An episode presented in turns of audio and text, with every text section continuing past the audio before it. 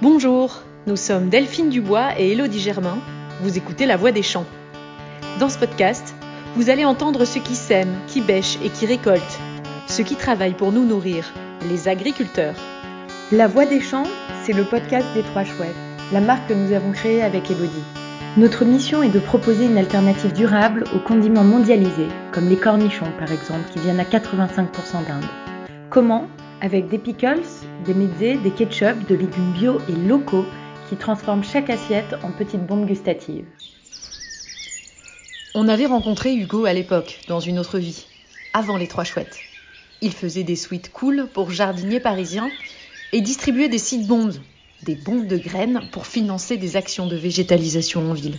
Il parlait à l'époque Green Guerrilla, révolution végétale. C'était au moment de la COP 21 à Paris. On y croyait fort au changement. Et puis on a grandi. Il a fait pousser plein de projets. Ses idées ont pris racine dans un lieu de la capitale, à la fois restaurant, le relais, et potager urbain, avec ses parcelles perchées sur le toit. Aujourd'hui, à 30 ans, Hugo Meunier est responsable de Merci Raymond, boîte à projets géniaux autour de la végétalisation et de l'agriculture urbaine. Dans cet épisode, avec Hugo, nous allons parler de villes autosuffisantes, utopie ou pas, de la réconciliation entre les villes et les campagnes, de comment l'agriculture en ville peut créer du lien. Rencontre avec Hugo Meunier, agriculteur des villes. Petite précision, cet épisode a été enregistré plus tôt dans l'année, à l'heure où on ne parlait pas encore de nouveaux reconfinements. Bonjour Hugo. Bonjour Elodie. Comment ça va? Écoute, tout va très bien. Euh, euh, les choses repartent euh, de plus belle. On a, on, a, on, a, plein d'espace à végétaliser en ce moment. on est requinqué comme jamais. et, et, et, en plus, on peut le dire, mais pendant le confinement, la nature a, enfin, en, en tout cas, un temps repris ses droits dans la ville, encore plus encore plus, on a, on a écouté la biodiversité, on a écouté les oiseaux, on a vu euh, euh les, euh, les, feuilles euh, ressurgir d'entre les, pavés, puisque ce n'était pas entretenu. mais en même temps, on a ressenti encore plus que jamais ce besoin de se reconnecter à cette nature, notamment pour ceux qui sont restés confinés en ville, qui n'avaient pas forcément accès aux jardins et aux parcs, et du coup qui se sont mis chez eux à faire leur bouture, à faire le jardinage avec ce qu'ils avaient, ou alors à commander dès que les jardineries ont ouvert euh, euh, des, plantes pour se relancer. Et est-ce que tu penses que c'était euh, une lubie passagère pour citadins en mal de, verdure ou alors c'est quelque chose qui va durer et qui est ancré maintenant dans l'avenir qu'on veut tous s'inventer quoi? Complètement. Je, pense que c'est quelque chose qui a fait que s'amplifier. C'était une, nous, c'est quelque chose qu'on ressent depuis quelques années. c'est vrai qu'il y a eu une accélération sur ces questions-là. Alors le, fait d'avoir la main verte, du coup, euh, bah là, on avait le temps. Donc, euh, si on avait fait mourir une plante, on avait le temps d'en rebichonner une. Euh, mais, mais globalement, sur ces questions de biodiversité, de résilience des villes et de nature en ville, on, se rend compte que c'est quelque chose qui fait que grandir et s'amplifier, et notamment sur la, la notion de d'urbain et de ville avec nos campagnes.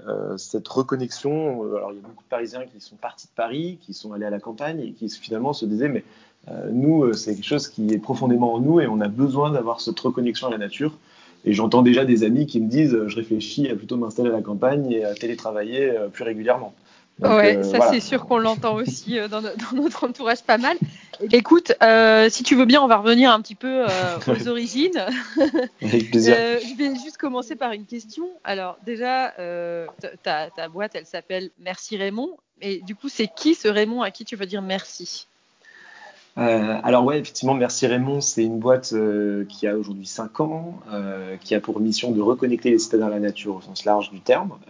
Raymond, c'est mon grand-père qui est agriculteur dans le sud-ouest de la France, qui était, parce que maintenant il à la retraite, et qui effectivement a grandi lui-même d'une famille de fermiers et d'agriculteurs vers Donzac. et moi, j'ai grandi à cette ferme. je suis, comme beaucoup de provinciaux, entre guillemets, allé faire mes études en ville, donc d'abord à Toulouse, puis à Paris, et je me suis rendu compte qu'il y avait un vrai besoin de nature, il y avait un vrai besoin de se reconnecter à, mes origines, et donc de là est émergé Merci Raymond. Ok, et alors quel métier faisait-il? Parce qu'il y a plein de métiers quand on est agriculteur, c'était quoi son métier à, ton, à, Raymond? C'est arboriculteur. Donc euh, arboriculteur, c'est euh, il avait euh, des cerises, des, des, prunes, des abricots. mon beau-père a repris l'exploitation et donc il a aussi lancé des fraises et des endives. Donc c'est une exploitation d'une trentaine d'hectares et qui du coup travaillait avec des saisonniers, mais aussi ben, avec toutes les problématiques d'agriculteurs, notamment les questions météorologiques. Quel souvenir, toi, tu, tu as de, de, ces moments d'enfance passés euh, bah, au sein de cette ferme? euh, des souvenirs où ben, d'avoir déjà cette enfance très joyeuse, de grandir dans, entouré de nature, d'avoir la possibilité d'avoir des, euh, terrains de jeu euh, ben, très naturels, entre guillemets, puisque ben, on allait jouer dans les bottes de paille. alors oui, il y avait des choses contraignantes, il fallait participer à l'exploitation, il fallait aller bêcher pour planter les arbres, il fallait aider s'il y avait un besoin pour les cerises, parce qu'il fallait les ramasser pour telle ou telle livraison. Euh, mais en même temps, euh, ben, il y avait des très bons produits puisque ben, tout venait de la ferme, ou alors si euh, c'était pas produit dans le potager de la ferme, c'était venu, ça venait de chez le voisin. les œufs frais du matin, donc c'est des goûts, c'est des odeurs et aussi c'est des ressentis. et c'est vrai qu'aujourd'hui, en pleine ville, on se sent assez loin de tout ça. Ouais. Ok, du coup, bah, cette ferme et l'arboriculture, est-ce que toi, ça t'a passé par la, tête à un moment donné, par l'esprit, de faire la, la même chose que, lui euh, c'est un métier qui est très difficile, c'est vraiment un métier de passion, c'est un métier où on travaille le dimanche matin, le lundi soir, euh, très peu de vacances, ou alors des vacances toujours en décalé, puisque généralement la saison des fruits, c'est euh, dans les périodes estivales ou printanières. Donc euh, malheureusement, euh, je me suis jamais vu agriculteur en tant que tel. Euh, après, j'ai toujours eu le sentiment qu'il fallait quelque chose en lien avec cette, ces notions d'agriculture, donc que ce soit l'alimentaire ou que ce soit euh, le bon produit euh, ou même la nature. Hein, donc aujourd'hui, ce, ce, que je, ce, je fais. Mais, mais je me suis jamais vu directement un métier dans ce sens-là. Après voilà, j'ai fait des métiers saisonniers, euh, je suis allé ramasser des cerises, je suis allé faire les vendanges, je suis allé, c'était très agréable de le faire, mais sur des courtes durées, on va dire. Et donc, au moment, comme tu disais, où tu es allé euh, dans la ville, euh, déjà, est-ce que tu as, as, ressenti un manque de cette, de cette nature ou tu t'es dit, ah non, bah, c'est bien comme ça enfin, voilà, Comment tu as ressenti ça, cette arrivée dans la ville? Alors, j'y allais aussi pour certains objectifs qui étaient, euh, bah, pour le coup, euh, scolaires. Donc, voilà, il y, a aussi une forme de d'œillère qu'on se met où on, s'oblige à, se concentrer sur la raison pour laquelle on est là, et puis petit à petit on se rend compte qu'on reste là, et finalement bah, on, se dit bah, euh, plutôt que vouloir changer complètement de cadre dans lequel euh, on est, euh, plutôt pourquoi pas essayer de réfléchir à comment changer le cadre où on est. Euh, et du coup, euh, bah, d'où cette notion de d'émergence de ces envies de nature et de pourquoi pas faire, ressurgir cette nature en ville. et ouais. Non, et, et oui, euh, oui, ça m'a manqué, euh, notamment euh, j'aime faire du sport, donc pour courir, c'est plus agréable de courir dans les bois. Maintenant, c'est une question d'adaptation. Moi, j'ai beaucoup de copains qui sont, qui vivent encore en, à la campagne et ils ont beaucoup de chance et ils me disent à chaque fois que je vais les voir, mais Hugo, qu'est-ce que tu fais encore à Paris? Et ce que, ouais. je, ce que, je, peux complètement comprendre, maintenant, il y a aussi d'autres intérêts d'être en ville, la notion de dynamisme, la notion aussi de rencontre, culturellement, enfin. Et ouais. tout ça, c'est des choses encore qui sont trop déconnectées de nos, nos, campagnes. Donc il y a tout cet enjeu ouais. de les reconnecter à la ville euh, sur ces, sur ces sujets-là. Et comment, les reconnecter, comment reconnecter la ville et la campagne, justement? C'est intéressant comme question. C'est des, alors, c'est des problématiques qui émergent depuis euh, très longtemps. Euh, dans les années 1920-1930, il y avait des urbanistes qui expliquaient que les villes ne devaient pas dépasser plus de 30 000 euh, habitants, euh, qu'au-delà, en fait, on, on, allait trop être déconnecté du rural. Euh, et du coup, il parlait un peu de, de, Garden City, qui étaient des petites villes connectées entre elles et pas très proches les unes des, autres. Mmh. On en est Mais, loin aujourd'hui quand même. On, on, en est très loin et, et aujourd'hui, c'est vrai qu'il y a eu euh, plusieurs étapes euh, dans l'urbanisme, notamment euh, dans les années 80-90, beaucoup de zones maraîchères aux portes des villes qui ont été bétonnées pour construire des centres commerciaux. Et on en revient puisqu'aujourd'hui, les centres commerciaux, les gens ont moins ce besoin d'y aller. Et finalement, là où ils vendaient le plein emploi en créant des emplois de caissier ou autres, ils sont en train de tout automatiser. Donc, euh, finalement, le maraîchage périurbain, euh, et surtout à l'ère du post-Covid, devient de plus en plus pertinent euh, sur ces notions de résilience alimentaire, sur les plans alimentaires locaux à l'échelle des régions, des collectivités.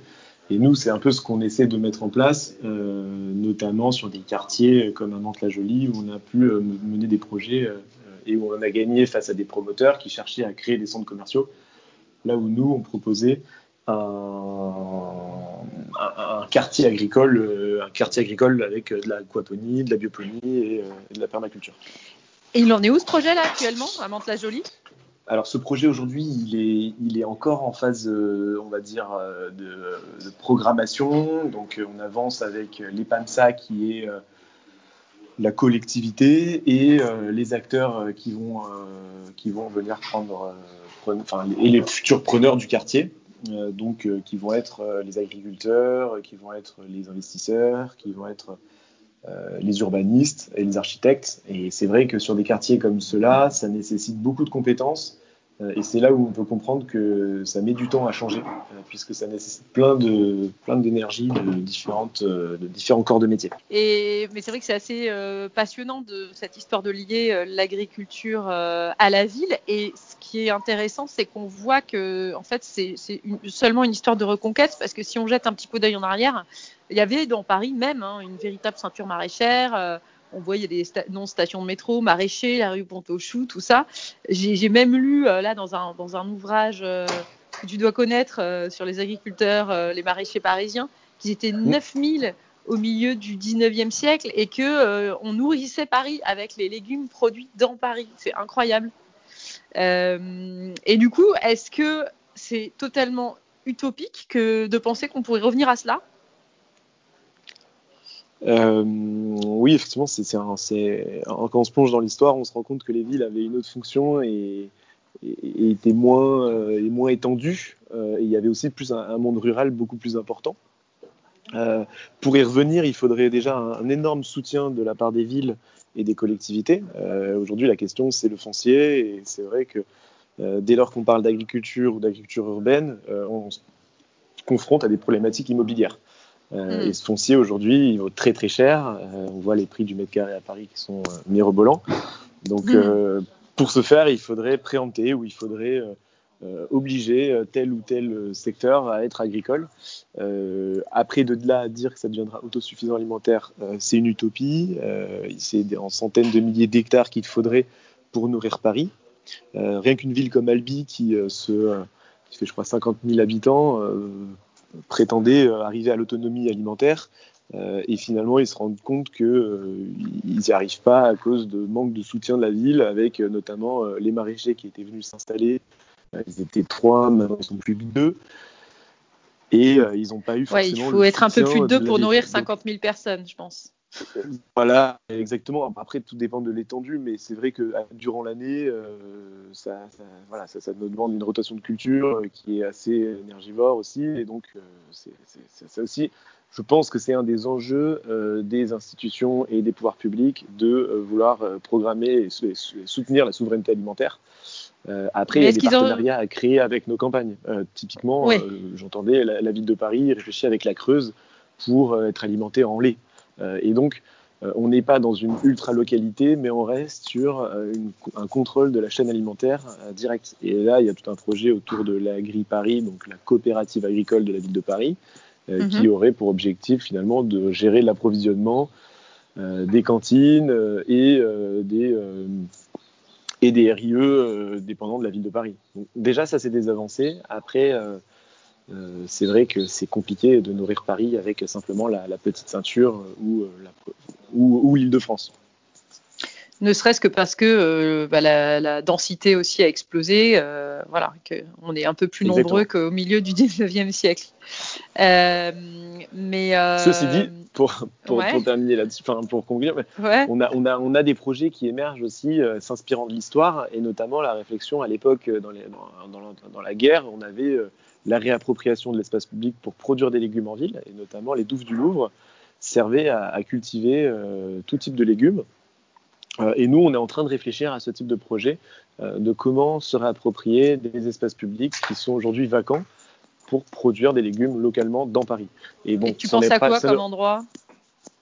Typiquement, les Douves du Louvre, c'est un espace qui, qui, est, qui, est, grand.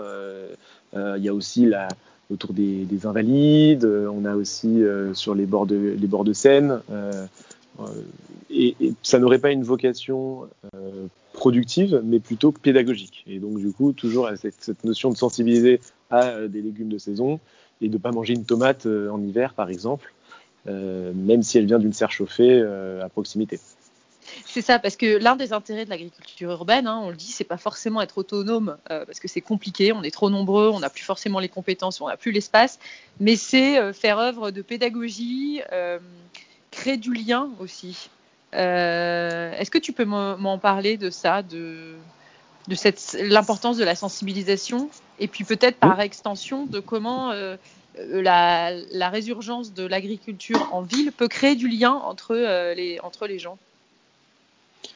Euh, complètement. C'est vrai que les, bienfaits de l'agriculture urbaine et périurbaine, euh, même si aujourd'hui beaucoup parlent de l'agriculture de proximité, euh, a d'autres intérêts que simplement alimenter les populations, mais aussi créer de la pédagogie, créer du lien social, créer aussi finalement des îlots de fraîcheur, créer aussi de la biodiversité puisqu'on se rend compte que beaucoup de plantes sont des plantes aussi mellifères et qui viennent euh, contribuer aux coccinelles, aux papillons ou même aux abeilles.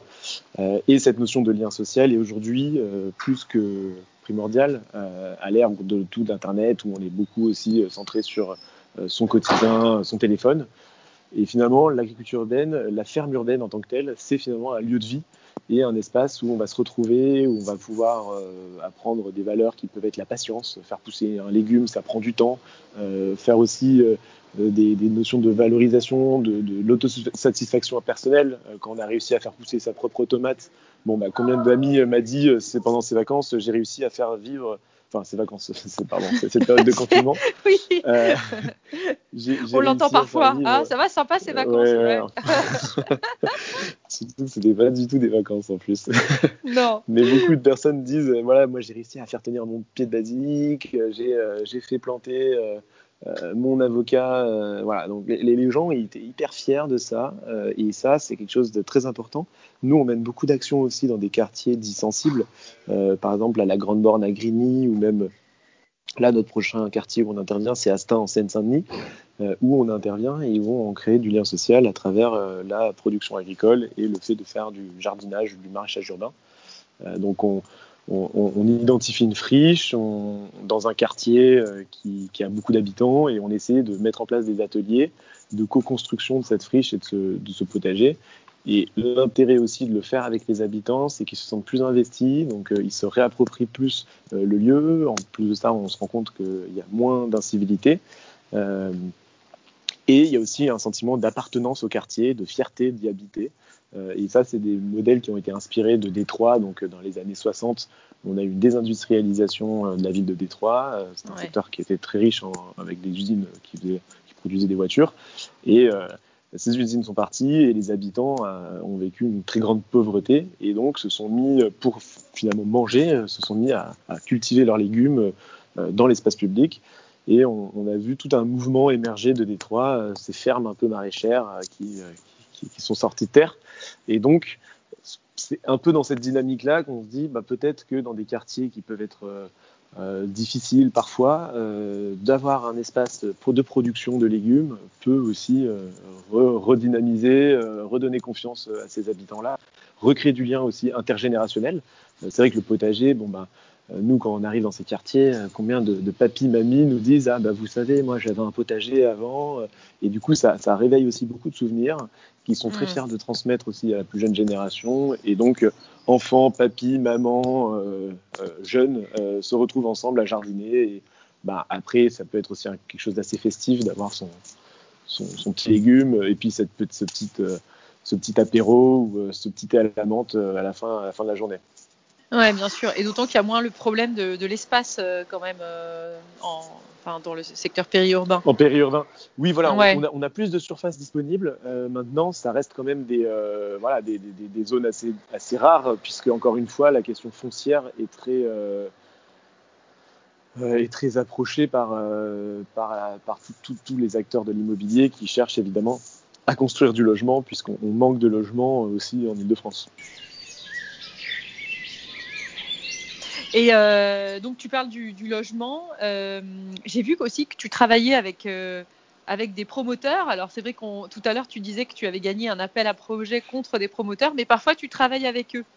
Euh, bah alors, d'ailleurs, euh, l'appel à projet, on l'a gagné avec des promoteurs. C'est juste qu'on était face à des promoteurs qui proposaient un autre programme qui était du centre commercial.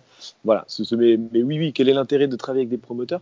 Alors aujourd'hui, nous, on a tout intérêt à travailler avec tous les acteurs de la ville. Il faut savoir qu'un mhm. promoteur, on peut avoir l'image un peu négative du promoteur, mais finalement, le promoteur, son objectif, c'est de mener une opération immobilière et de construire un, espace, un, bien euh, qui permettra euh, d'accueillir une programmation, soit un lieu de vie, soit du logement, soit euh, peut-être un hôpital. Nous, on a gagné un super beau projet où là, pour le coup, les promoteurs étaient très engagés sur la programmation. Et c'est dans un programme de Réinventer Paris 2, dans le 19e arrondissement, à côté du parc de la Villette, où ils ont, ils ont proposé à la ville de Paris la, cité universelle, donc un espace qui serait accessible aux personnes en situation de handicap. Et nous, on a proposé une ferme urbaine sur le toit euh, avec du coup cette réflexion de comment rendre accessible et universel le jardinage et l'agriculture urbaine, puisqu'on pense souvent au handicap moteur, donc euh, en siège roulant, euh, mais il y a mhm. aussi l'handicap sensoriel, et donc la vue, l'odorat, Louis. Hmm. Et, c'est vrai que le jardinage permet de réveiller un peu ses sens ou alors permet d'amplifier des sens si on en a d'autres, si on n'en a pas d'autres. Voilà. Donc on, a, on a mené une, programmation hyper innovante sur ce sujet-là. Euh, mais euh, non, non, les promoteurs, on, a, on, a, on travaille avec des promoteurs, mais aussi des bailleurs, des collectivités territoriales, des villes, euh, des architectes, des propriétaires particuliers. Voilà. Donc, c'est pas forcément les grands méchants loups, quoi, les, promoteurs. Non, pas du tout. Après, tout va dépendre de la manière dont ils travaillent. et ça, encore une fois, c'est propre à chacun, avec des finalités différentes. Ouais. Et j'ai vu, du coup, là, on parle de l'agriculture urbaine ou périurbaine. tu as aussi renouer avec euh, l'agriculture plus classique, euh, avec une, ferme en permaculture à, à Bourron-Marlotte. Pourquoi il y a eu cette envie de retour euh, à la terre, je dirais, un peu plus traditionnelle nous, on a, créé un, lieu qui s'appelle le Relais Restaurant avec un associé qui s'appelle Sébastien Villegrain. et lui, euh, a une ferme en fait euh, en périurbain, donc vers Fontainebleau, à une heure de Paris. Et donc cette ferme familiale euh, nous a proposé de réfléchir à comment un peu la dynamiser. Moi, j'avais un copain qui revenait de Londres, qui était designer, Antoine, et qui me disait bah écoute, voilà, j'ai fait une formation de permaculture pendant un an et demi. Et je cherche un espace où m'installer. Je lui dis, bah tiens, il y a cet espace-là qui est génial. Ils ont déjà initié beaucoup de choses. et ils cherchent quelqu'un. Donc, euh, naturellement, on les a présentés, ça s'est super bien passé. Et donc lui, ça fait quelques mois qu'il est installé à cette ferme. Ça se passe très bien. Et là, nous, on va essayer de réfléchir ensemble à euh, comment euh, utiliser quelques produits pour les valoriser. Et alors, soit les utiliser dans le relais restaurant, donc le lieu qu'on a créé avec Sébastien, soit, pourquoi pas, faire des petits des petites collections un peu capsules avec des produits, donc des tisanes ou ce genre de choses, qui permettrait encore une fois de raconter une histoire autour de ces fermes urbaines et de toucher le citadin. Puisque la, clé dans tout ça, c'est d'impliquer, de, sensibiliser aussi euh, le citadin. Et c'est vrai qu'il est, il est réceptif à ces questions de permaculture qui le touchent beaucoup. Et parce que hum, si on revient à cette grande question du, du monde d'après, euh, le fait d'impliquer le citadin, c'est primordial dans euh, le, le fait d'imaginer un, une ville plus résiliente, un monde plus résilient? Complètement. Euh, euh, l'objectif de, beaucoup, euh, je pense, enfin, un des objectifs de demain, c'est effectivement cette notion d'un monde résilient et durable. résilient avec d'un point de vue alimentaire, mais aussi d'un point de vue climatique. on se rend compte que créer des jardins dans les villes permet aussi d'absorber les, les, surplus de pluie et donc d'éviter les inondations. cette résilience, elle passe aussi par les îlots de fraîcheur. ça permet de rafraîchir les villes, faire Aujourd'hui, un bâtiment euh, peint en noir, ça paraît complètement décorrélé avec les questions que, euh, qui nous attendent euh, dans les périodes estivales. et résilient aussi d'un point de vue alimentaire avec la réflexion de comment créer des, des connexions ville et périurbain, sachant que la problématique aujourd'hui, c'est le dernier kilomètre et comment livrer en pleine ville ces légumes puisqu'il y a tout un, problème de trafic euh, urbain euh, hmm. qui, est bloqué. Donc euh, pour nous-mêmes, avec ce restaurant qu'on a créé, le relais restaurant, on se rend compte que c'est très délicat de se faire simplement. Enfin, la, logistique est très, très compliquée. Oui. ouais. Donc il faut s'organiser avec des réseaux de maraîchers, avec d'autres restaurateurs. Il y a une startup qui s'appelle Les Bottes en Ville, qui est, qui est superbe sur, ces, sur ces questions-là. Ouais, sur le, la logistique du dernier kilomètre Sur la logistique du dernier kilomètre. Et il y a une autre startup dont je ne sais plus le nom, mais qui, eux, essaient de faire la proposition d'avoir des, comme des petites euh, carrioles euh, qu'on accrocherait à son vélo euh, mhm. et qui permettraient en plein en plein cœur des villes de de livrer en fait finalement dans mon trajet de tous les jours je pourrais déposer cette carriole à tel restaurant et donc avoir des, légumes sur le dernier kilomètre. Dis, petite question, comment finalement on parlait du, monde de demain, comment tu l'imagines toi, Hugo, ce monde de demain? Euh, je pense que le monde de demain ne sera pas radicalement euh, différent de celui d'avant-demain, euh, donc d'hier. mais par contre, je pense qu'il va, décupler certaines notions et certaines tendances ou certains besoins des urbains. Peut-être qu'il aura plus de connexion avec les campagnes. on parlait du télétravail, mais je pense que ça va, ça va, ça va faire que s'accélérer. moi, j'ai des copains qui travaillent à la défense. C'est vrai que se regrouper dans des tours pour aller travailler, euh, ça fait se poser quelques questions aussi.